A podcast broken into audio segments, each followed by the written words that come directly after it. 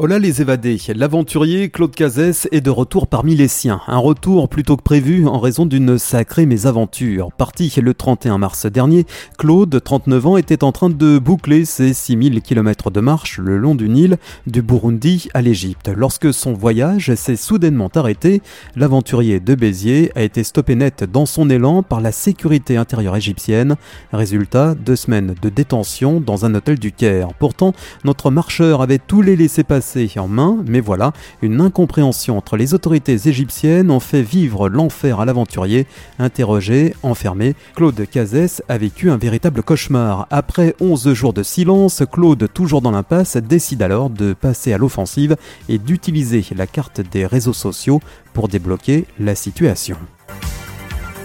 Il y a eu un élan après une première vidéo, un élan de, de solidarité et de partage exceptionnel via Facebook dans un premier temps et via Instagram aussi, puisque des personnalités publiques françaises ont partagé sur leur story euh, cet événement, ce qui, ce qui je pense a, fait effet boule de neige euh, pour faire des interviews, euh, pour, pour essayer de comprendre, essayer de m'aider bien évidemment dans des démarches administratives et surtout pour essayer de débloquer la situation.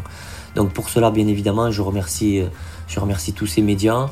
Le retour ne s'est pas passé euh, facilement. Euh, comme je l'ai dit et je le dirai toujours, c'était une détention et non, euh, et non une assignation à résidence dans un hôtel, contrairement à ce que certains médias veulent dire et écrire. Mais je comprends qu'ils veulent rester dans la neutralité, puisque jusqu'au dernier moment, quand je suis allé à l'aéroport, j'ai bien senti que j'étais un détenu et non, et non un assigné.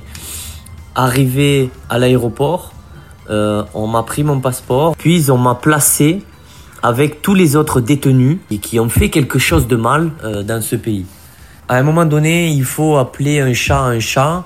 Quand à ce moment-là, je découvre et je vois justement toutes ces personnes, euh, tous ces détenus, toutes ces personnes qui vont aller certainement en prison ou qui y sont déjà, je suis assis à côté d'eux, je suis au milieu d'eux.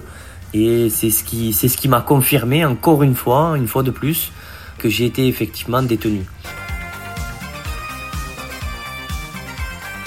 Et une fois en Europe, Claude a transité par Milan avant de prendre un bus pour Béziers, Béziers où un accueil surprise a été organisé. Samedi 14 août 2021, c'était donc séquence émotion pour Claude Cazès qui a donc retrouvé à sa plus grande joie son épouse et ses enfants.